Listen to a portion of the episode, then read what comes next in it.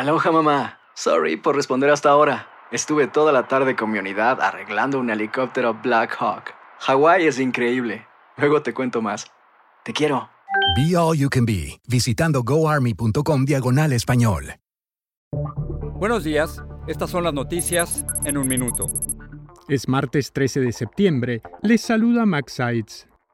El Departamento de Justicia confiscó los teléfonos de dos asesores del expresidente Trump y emitió en la última semana unas 40 citaciones a diversos funcionarios vinculados al exmandatario, en medio de la investigación sobre los esfuerzos por anular las elecciones de 2020, informó The New York Times. Una intensa jornada de violencia se vivió este lunes en Veracruz, luego de que presuntos delincuentes se enfrentaran a tiros con la policía y la Guardia Nacional en Orizaba. El tiroteo duró varias horas y generó pánico entre la población. Uno de los sospechosos fue abatido y otros tres fueron detenidos, según las autoridades. Miles de personas forman fila para dar el último adiós a la reina Isabel II en la Catedral de St. Giles, en Edimburgo. Este martes el féretro será trasladado a Londres, donde el público podrá visitarlo antes del funeral el 19 de septiembre.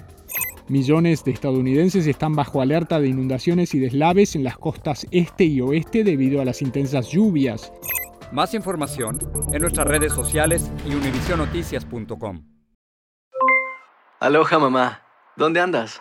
Seguro de compras. Tengo mucho que contarte. Hawái es increíble.